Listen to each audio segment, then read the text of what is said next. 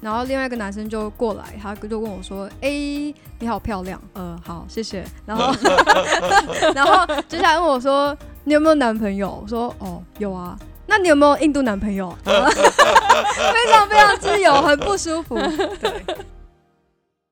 欢迎搭乘九十路公车，我是阿勋，我是佑宁。背包客旅行家是由半自助旅行团九十路公车所制作的 Podcast 节目。在这里，我们会分享我们的旅行故事、背包客攻略教学以及创业的辛酸血泪。快跟着我们去旅行吧！Go Go Go！我觉得小乘客看到这一题的标题，就会想说：哎。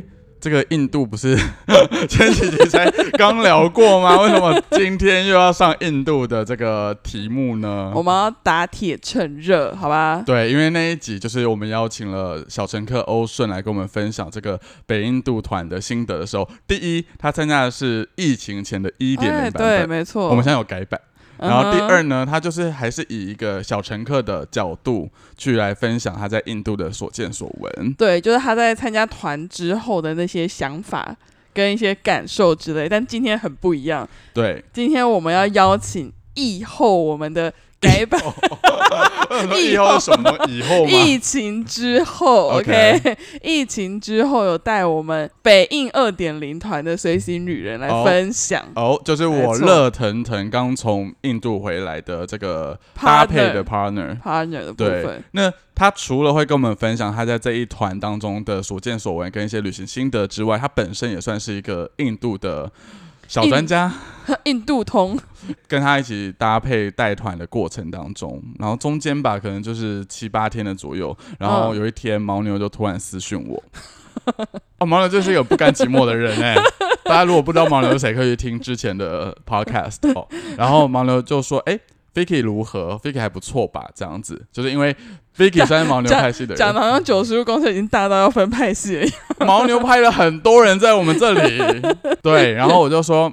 我觉得 Vicky 到现在给我的感觉就是女版的牦牛，不知道 Vicky 开不开心。那我的意思就是，他对于印度是非常了若指掌的，就是信手拈来。因为他本身在去我们这一趟二点零的带团之前，他自己也有本身去过印度四次吧。所以 total 是五次，每一次去的地方都不一样，就是不只是局限在我们九十路公车既有的这个北印度的路线。带团的过程当中，他就一直跟我分享，就是只跟你分享，没有跟所有人分享，所有小乘客分享。对，就是他可能在哪里发生过什么样的事情，或者他在哪里吃过什么东西很推荐或什么的。虽然我吃完之后就觉得嗯好像还好，你知道我在说什么吗？情何以堪？所以我们才会再次的邀请 Vicky 来跟我们分享关于印度的一个旅行故事。没错，相信应该会有很多不一样的新发现。嗯哼，那我们就马上来欢迎我们今天的特别来宾——随行旅人 Vicky。Hello。我没有很开心，你讲我是女版牦牛，为什么？为什么？我要当女版 Vicky，没有啦。哦，你要你要 be yourself。但我等一下会提到牦牛。哦，真的吗？真的是阴魂不散，真的很烦哎！救命啊！救救我！救救我！我们之前有做过随行的人特辑嘛？应该说我们有访问所有九叔公车。的随行女人，随行女人，对，然后我觉得可以跟简单跟大家讲一下，我们现在随行人其实分成三大界，OK，讲的很讲的自己真的很壮大一样，OK，我们有我们有泛指地灵界的随行女人，对，就是靠关系在。第零届的话，就是我跟阿勋就不用说了嘛，然后还有另外的，就是包含最一开始的小伦啊、辣妹啊，还有牦牛。啊，英文不散，没错，这个是我们所谓的第零届，这个是就是像刚刚阿勋说，他们就是比如说带团的时候发现，哎，这个小乘客好像很适合，就比如辣妹，对，我们就是在团结束之后就询问他有没有这意愿成为随行女人，然后呃，小伦的话就是因为本身是你的朋友。就是国际职工一起搭配出来的，没错没错。然后毛呢就是毛遂自荐，是的，那是第零届，是第零届。那第一届的话，其实就是在我们疫情之前，那时候准备要扩张的时候，我们就开始了我们第一届的招募，海选、海选招募，然后培训等等的。所以现在就算第二届。对，然后像 Vicky 的话，就是现在的第二届随行女人，然后他成为了第二届第一个来上 Podcast 节目的随行女人。恭喜发财！我们希望就是接下来还没有被点到名的人，就是像 Summer 或者是像阿美之类的，好好准备一些题目。对，还有 Peggy，就是准备一些口袋名单，好不好？让我们可以有故事。我跟你说，我已经可以想象到每个人会讲什么故事，我到时候给你个预测。好，那我们赶快回到 Fiki 这边来啊。不免俗的想要问一下 Vicky 哈，虽然你是牦牛派出来的人，但你那个时候是怎么会认识九叔公车，然后又怎么会想要担任随行的人这样的一个职位？其实我就是因为牦牛才加入出去九叔公车。呃，牦牛是我当初第一次去印度当国际职工的领队，然后后来我才知道，哦，原来他之前也是就是九十路公车的就隐藏版人物。那一开始要 shout out to 牦牛，就是要谢谢他，就是要不是因为他在他的 IG 动态分享 九十路公车要招募第二届随行旅人的讯息，我可能就不会坐在这边。他第二届还有分享哦，他有分享。我们那时候已经处不好了，我们 我们甚至不知道这件事情。对他有分享，所以我就看到他这篇 po 文，然后后来才就是追踪九十五公车。所以，所以在牦牛分享之前，你是完全没有追踪我们吗？还是你知道我们，但是没有那么 follow 我们的动态？我知道，我知道阿寻有在就是 YouTube 上面就是分享一些他旅行的影片，嗯哼，对，但那时候还没有 follow。OK，出去，以追踪，以追踪。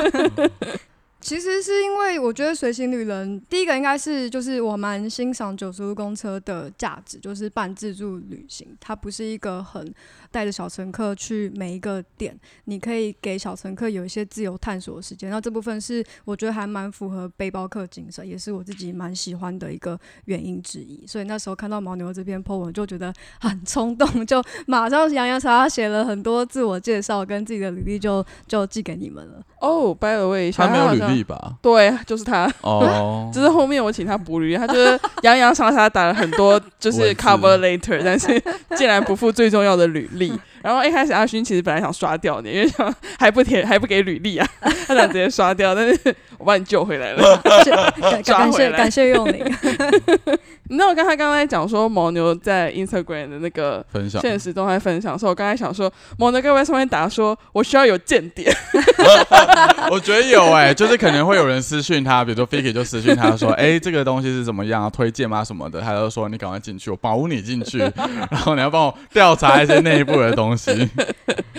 我忘记了，我好像有先私讯牦牛，就是跟他讲说，哎，我有投履历，可不可以帮我推荐？哦，你也有吗？大家都好爱快关系哦。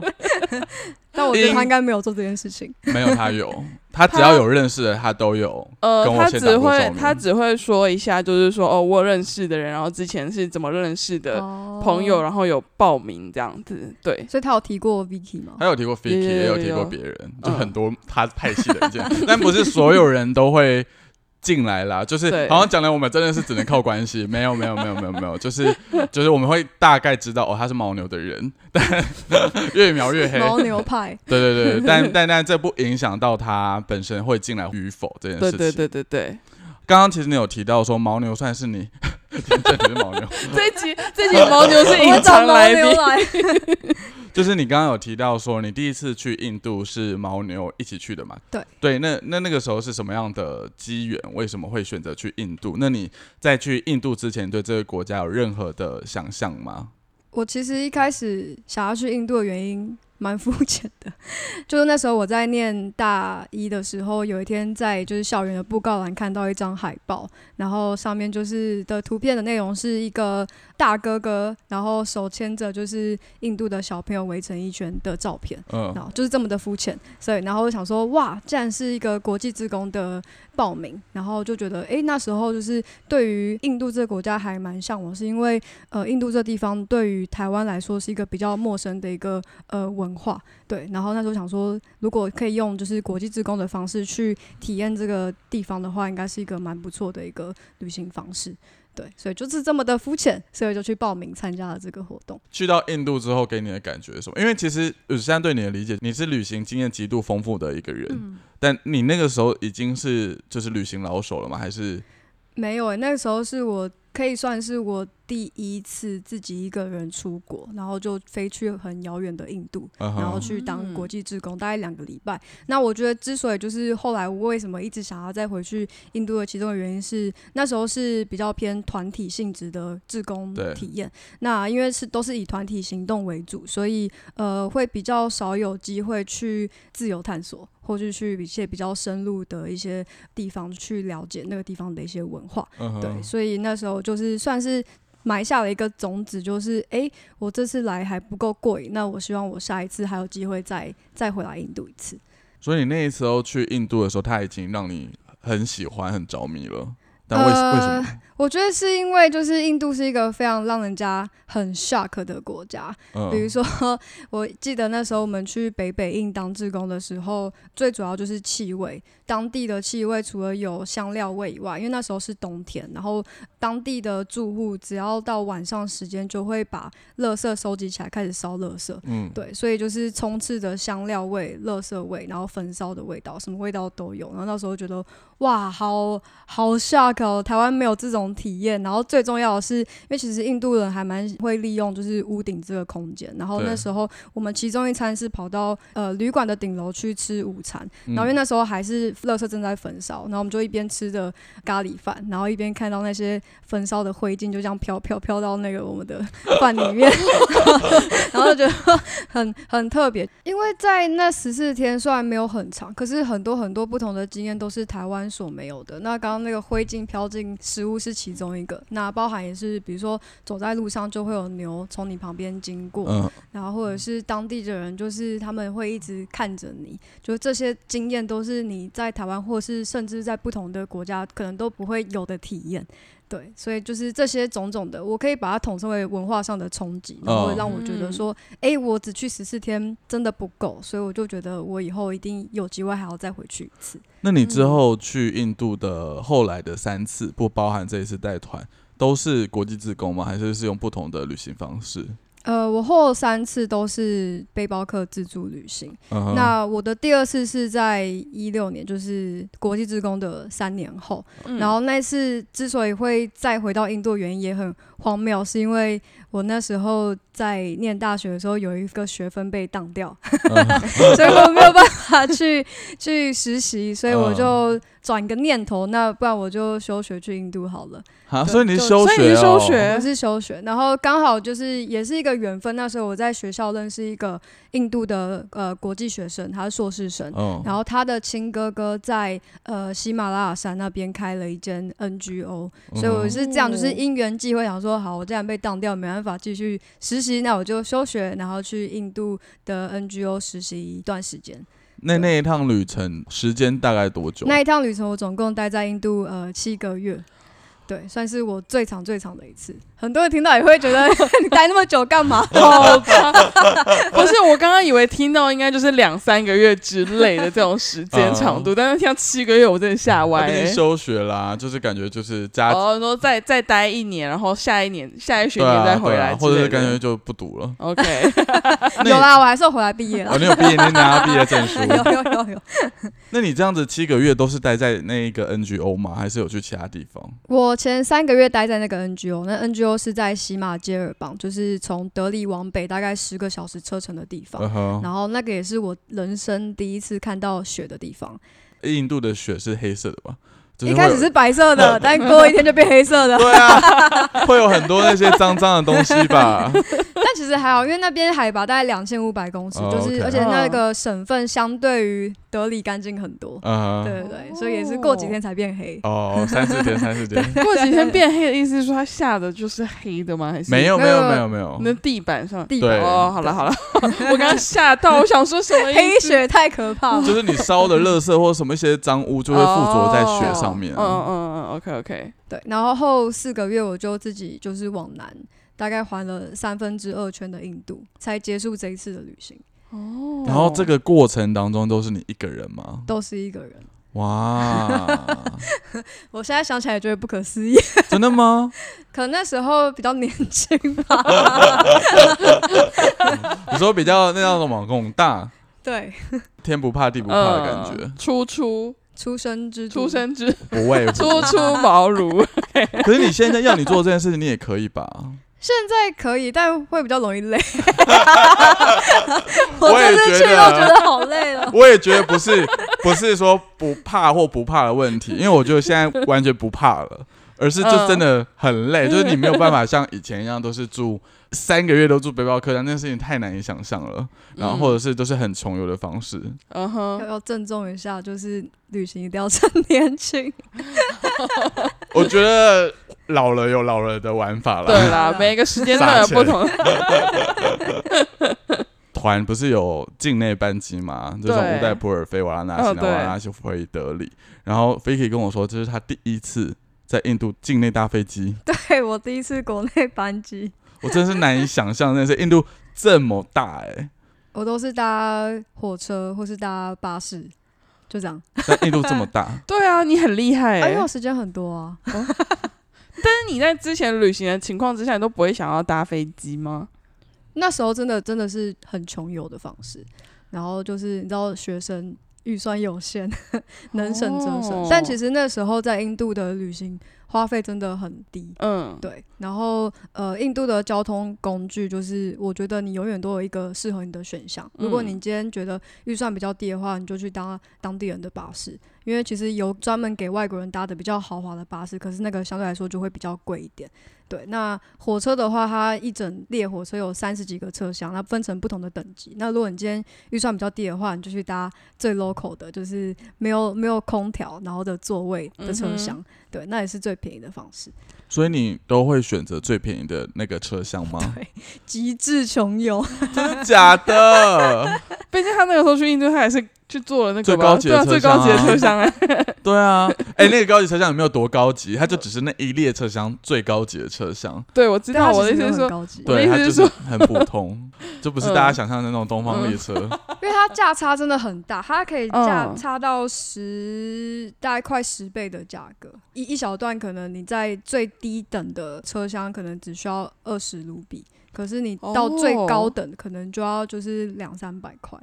对，现在脑内换算，没有你会觉得两三百块其实也没有多少钱。对，对我刚刚就在脑内换算说，嗯，差了多少？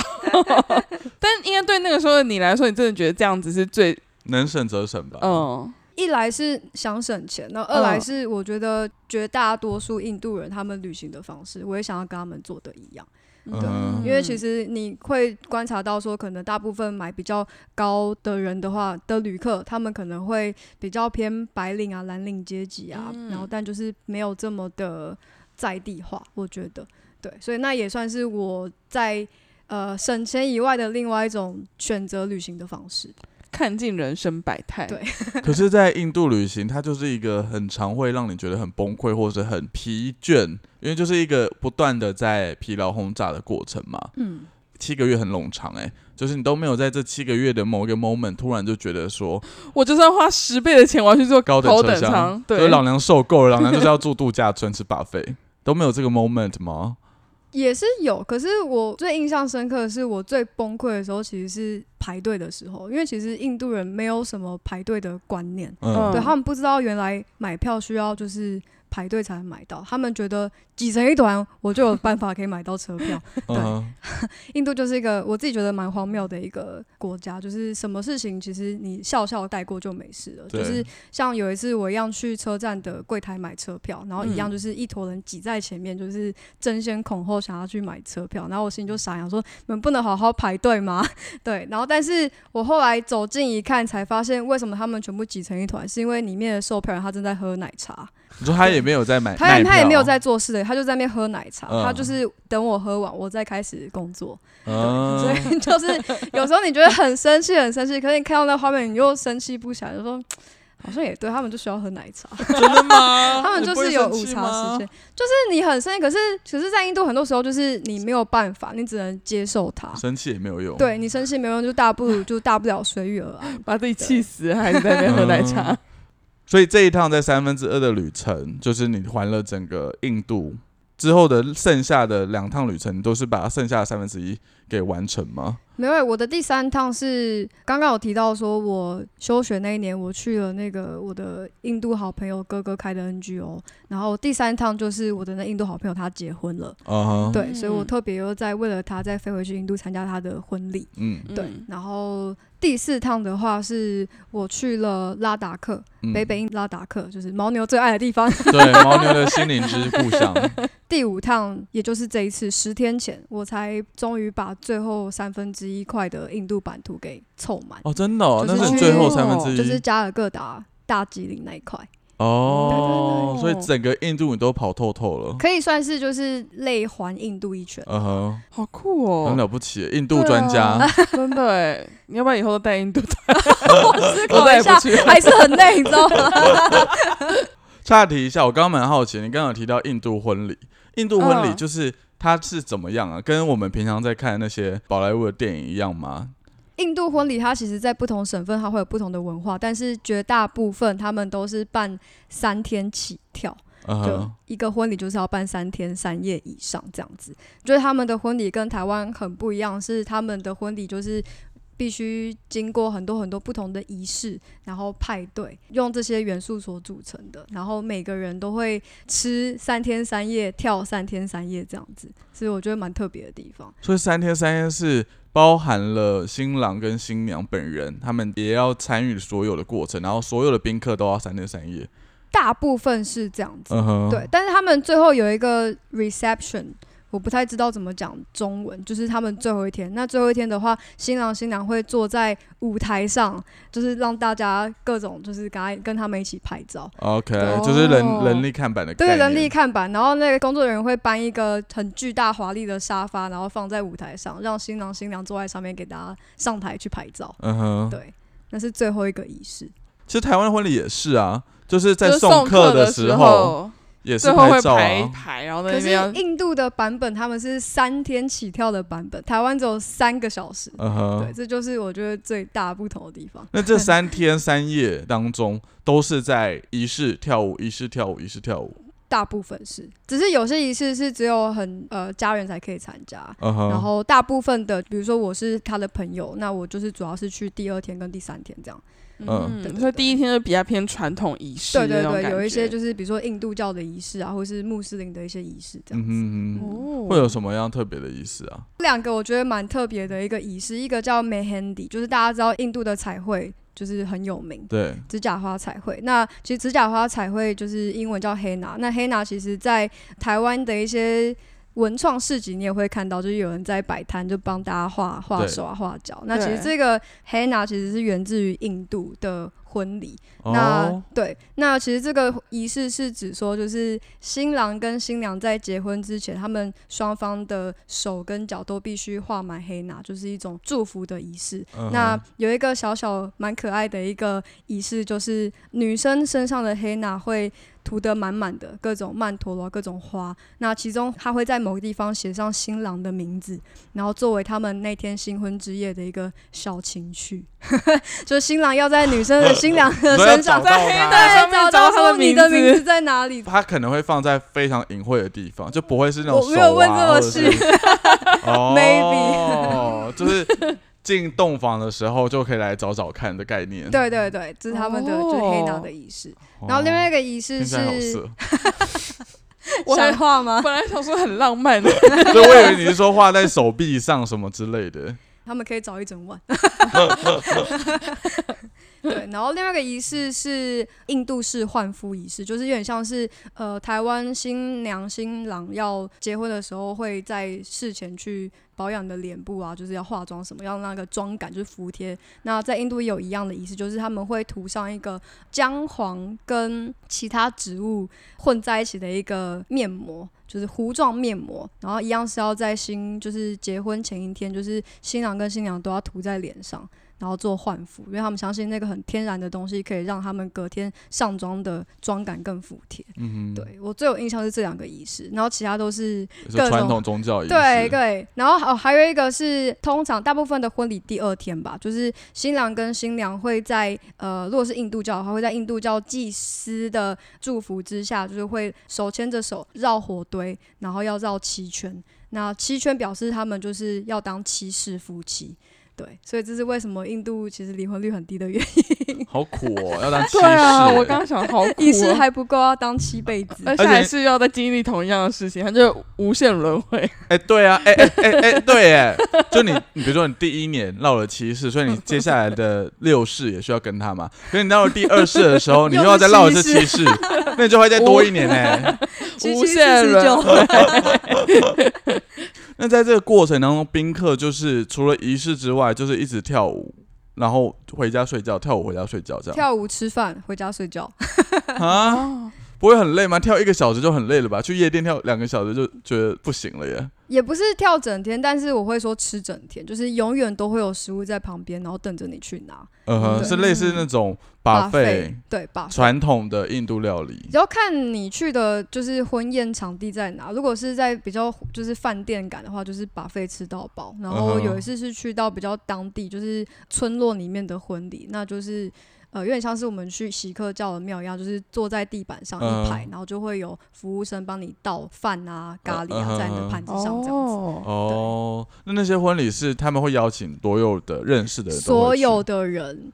婚礼在印度是一个非常非常重要的日子，所以只要那个家庭有人结婚的话，爸妈一定会把他所有方圆几百公里的亲戚全部都邀请来。只是见面叫什么一面之缘的连友关系，还都可能会邀请。有可能，有可能自己是外国人，我我很常就是我会站在外面，然后等着别人邀请我进去，非常不要脸。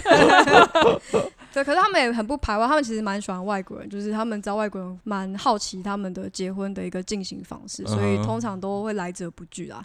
呃，零一团我们去瓦拉纳西的时候，我们其实在路上也是有遇到婚礼的，然后看到外国人的时候，就旁边的大妈们就开始把我们拉进去一起跳舞。那你们真的有跳进去吗？跳进去大概几秒钟然后就出来，太尴尬了。比起说站在站在门外等着受邀的那种心情。哎，那他们这样子需要像台湾一样包，就是红包什么的吗？还是会包一点，可是我看到金额都没有像台湾什么一千二、两千四这样的一个金额。大概多少啊？大概我看到的啦，但有可能他们的你是我就站在门口啊，然后他们就会有也是有点类似，就是台湾的红包，可他们的红包不是红色，他们红包是各种蓝色啊、粉红色，就各种那种莲花，就很蛮蛮印度的红包，对对风格。然后里面可能会放大概两三百卢比，对，但有可能，但有可能我看到是比较一面之缘的朋友，两三百卢比，然后去三天三夜蹭吃蹭喝，好划算哎！有可能，有可能关系很好的那种，他们是用转账的方式。对啊，这就是我没有看到的地方。对啊，是。但是其实印度办婚礼是一件就是非常烧钱的一件事。对啊，对，而且女生出嫁的话，那个嫁妆非常可观。他们有因为像台湾有些人办婚礼的心态是要把它赚回来，他们有这个心态吗？我觉得没有，他们比较像是他们就是在庆祝，OK，他们就是很快乐的想要分享他们喜悦给周遭的朋友们。对，哎，讲到嫁妆这件事情，因为我之前在看一些印度的影片或者是资料，有提到说印度女生嫁妆非常巨大这件事情是造成印度男女不均。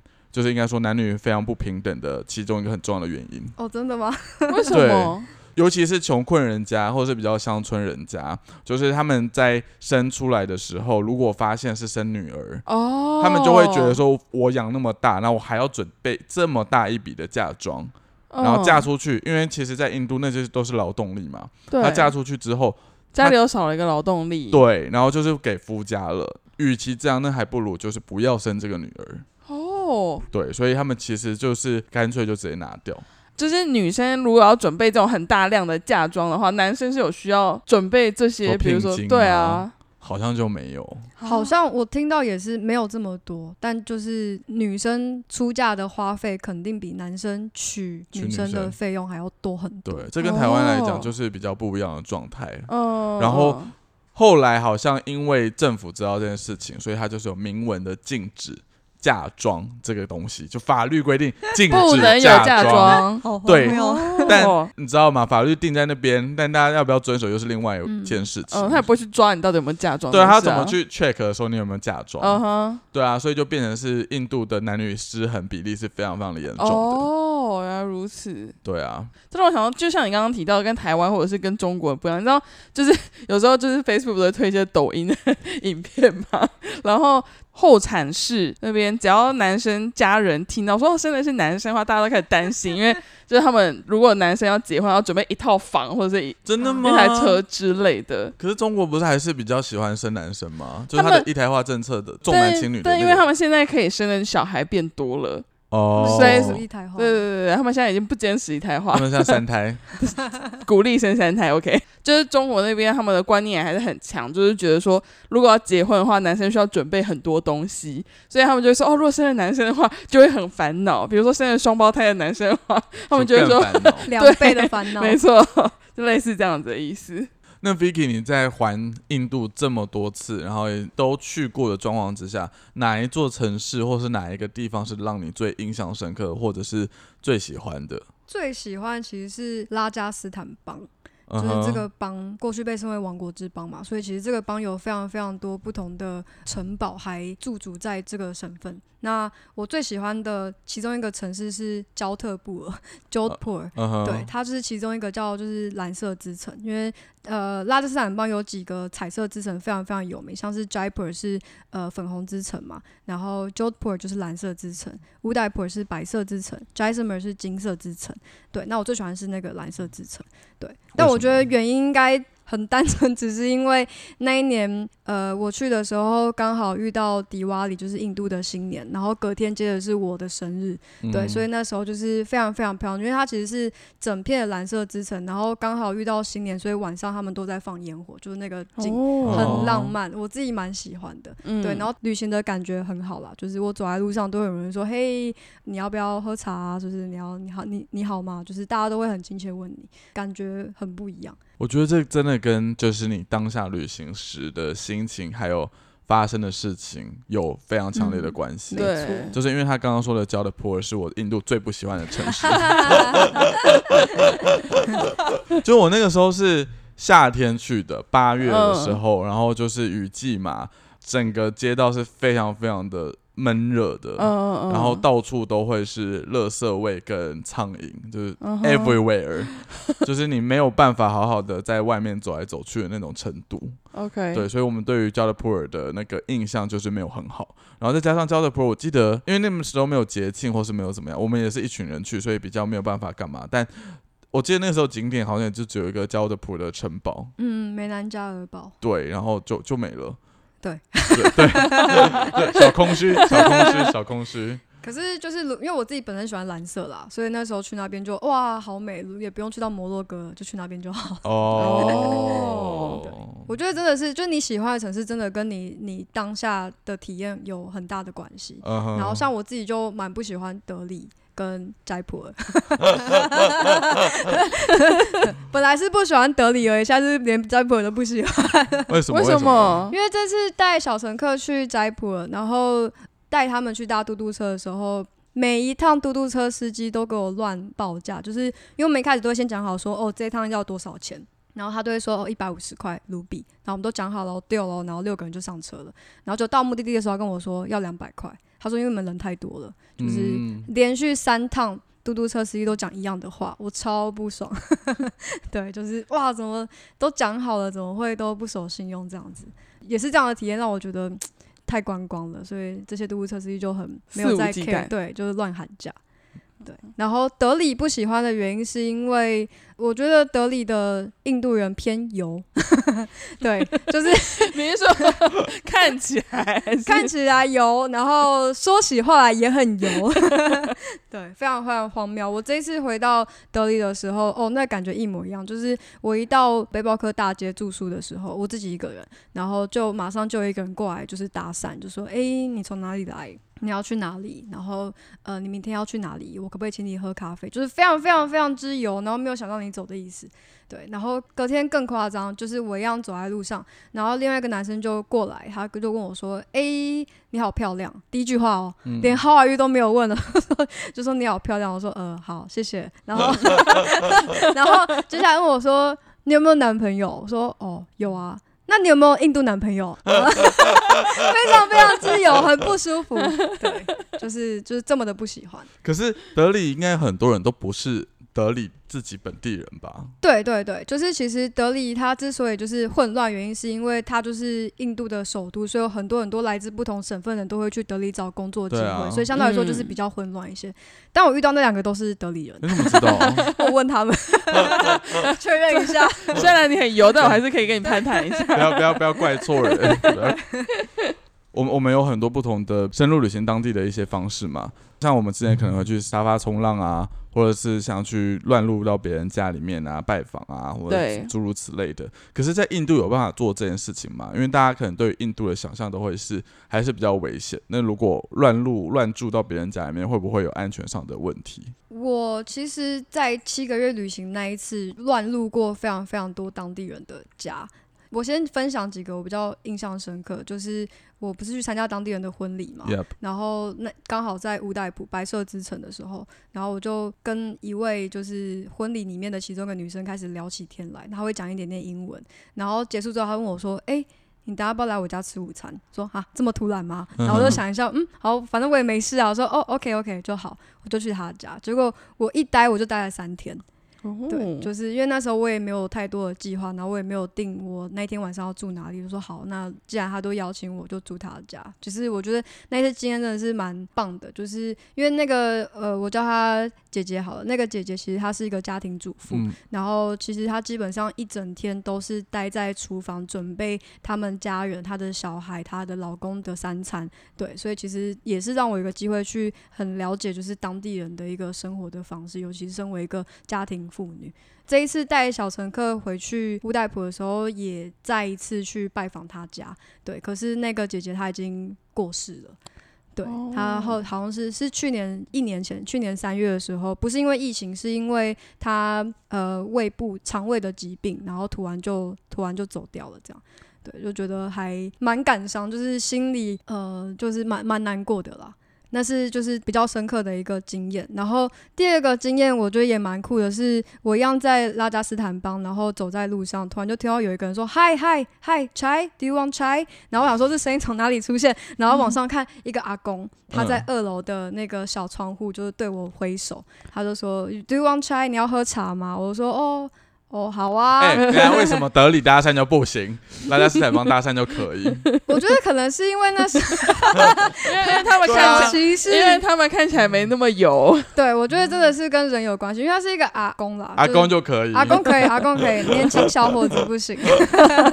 对。然后因为那时候我也是就是没什么计划，我就想说好去上面喝杯茶，因为其实，在当地人就是邀请人家到家里喝茶是一个非常常见的一件事。即便我今天不是外国人，朋友之间他们也会常常邀请对方去家里面喝茶。所以我说好，那我就去他家喝茶。然后一聊，他给我喝完茶之后，就马上把他的柜子打开，然后搬出了很多很多的作品。他是穆斯林，然后他是用金箔画《可兰经》，然后裱框在卖。他问我要不要买。所以他就在推销他的产品，对，就是喝茶兼推销这样，对。然后，可是因为他就很可爱，他其实不太会说英文，所以我们都是用比手画脚的方式。然后我跟他说：“哦，不要不要不要，我不是穆斯林。”这样跟他解释很久，他就说：“你从哪里来？”我说：“台湾。”哦，你可以去台湾卖卖可兰经。然后我说：“我想说啊，我说哦，台湾不是穆斯林社会，没有人会买你东西。”解释超久。后来他的孙子回来就哦，终于可以好好沟通，他孙子会说一点。英文，然后我也是，就是也去也在他家待了一个晚上。对，然后可能那时候我其实蛮感动的是，就是我们完全不认识，就只认识那么一天。然后他的孙子很兴奋的带着我去一些那个城市比较少人知道的一些景点，就是当一个小导游。然后回去他家之后，那个小孙子的妈妈他问我说要不要吃晚餐，然后就去他家吃晚餐。我也在他家待了一个晚上。然后隔天他的爸爸呃为了我特别请了一天假，说要带我去看骆驼。短短一天发生很多事情，可是我们明明才相处不到一天的时间，对，然后就是那种感觉让我印象很深。我想说，其实，在印度就是，嗯，每一次相遇都好像认识他们很久的样子。对，其实这也是为什么我一直想再回去印度的原因之一，主要是因为人呐。其实景说实在是真的很特别，可是我觉得最印象深刻还是人跟人之间的一个互动，让我很印象深刻。你那个时候在印度有发生这些事情，就不是带团的时候。你说我自己出去玩吗？对啊。也会有啊，也会有，但我觉得我们的机会比较少的原因，是因为我们是一群人。我觉得一群人跟一个人或者一两个人，他的那个感受是差很多的。嗯嗯，对，好像也是。邀请十个人到他家，怕爆。对他们家可能也没有那么地方可以睡。好像刚刚说那个婚礼认识的那个乌代普的家庭，我这次有带六个小乘客去他家，对，可是就是就觉得已经是极限了，因为也不能待太久，大概喝一杯茶就觉得差不多了。是啊，对，一个人去的话是真的比较弹性啦，一两个人的话，对，整个过程都是一个人，比如说去人家家里，或者是参加婚礼或者什么样的，在他们邀请你做这件事情的时候，你心里都不会有任何的害怕或者是芥蒂之类的。其实我觉得，只要是在白天发生的话，我基本上没有太多戒心。对，就晚上的话会比较有有警戒心一点。我有一次在一个城市晚上的时候。然后那时候刚好，因为我回到这个城市的时候已经晚上十点了，所以那时候已经没有呃任何一个公车回去我住的地方，所以我只能搭计程车。可是我又不想要搭计程车，我那时候在穷游嘛，我不想要花 这么多的钱，机智穷游。对，所以我就随口问了一个旁边坐在椅子上的一个呃印度人说：“哎，你知道现在还有没有公车回去我住的那个城市？”然后他就说：“哦，有有有。”然后想说：“哈，真的假的？”因为我以为没有了。他跟我说：“我刚好。”要回去那个城市，你可以跟着我走。所以那时候是晚上十点半。其实我在那一瞬间，我是有一点点戒心，想说你说是真的还是假的？对，哪那么刚好就真的要对？什么问你，你就刚好要回去我去的地方？对，但是我就想省钱，所以我就我就还是跟着他走。但是我一路上我都是有有戒心存在。嗯然后后来他真的带我搭上了一台公车，大概晃了十几分钟。他跟我说：“哦，到了这站下车，那一站只有我跟他，我们两个人下车，其他人都在车上，然后车开走了。那是一个荒芜的是一个呃，是在山上。那时候我住在那个喜马街，喜马街的帮那边，荒芜就是下车之后是在山路，然后完全没有路，前不着村后不着店，没有，就是对，真的就是完全没有东西，走一条路，然后没有路灯，很暗，很冷。”然后我想说，靠，我现在在哪里？那时候我是真的真的开始害怕了。我一开始是只有警戒心，我现在是那时候是真的是害怕。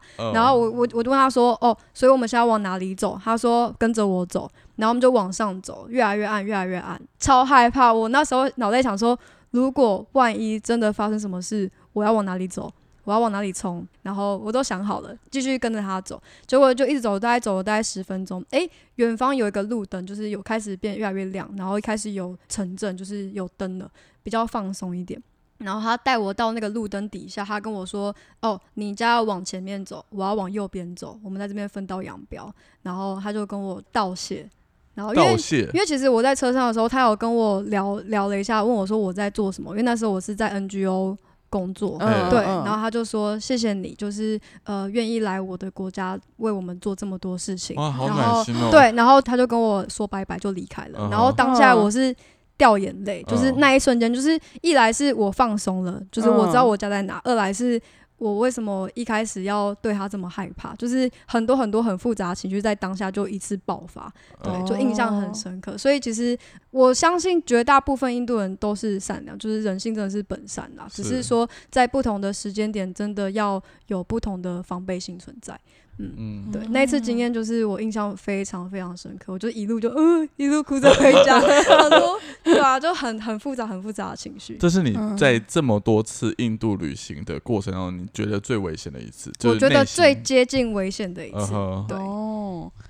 不得不说，如果是我的话，我真的会怕死。我真的是怕死哎！包含说，像刚刚最一开始，就是这么刚好有人要回去这件事情，我都会觉得怎么可能？我都会觉得啊，真的假的？我我我就会觉得，不如我就搭计程车算了。你就会搭计程车啊？对啊，我就会搭计程车。你一开始连问都不会问，你会直接搭计程车？I'm sorry，但是我觉得，像是如果我遇到这种状况的话，因为。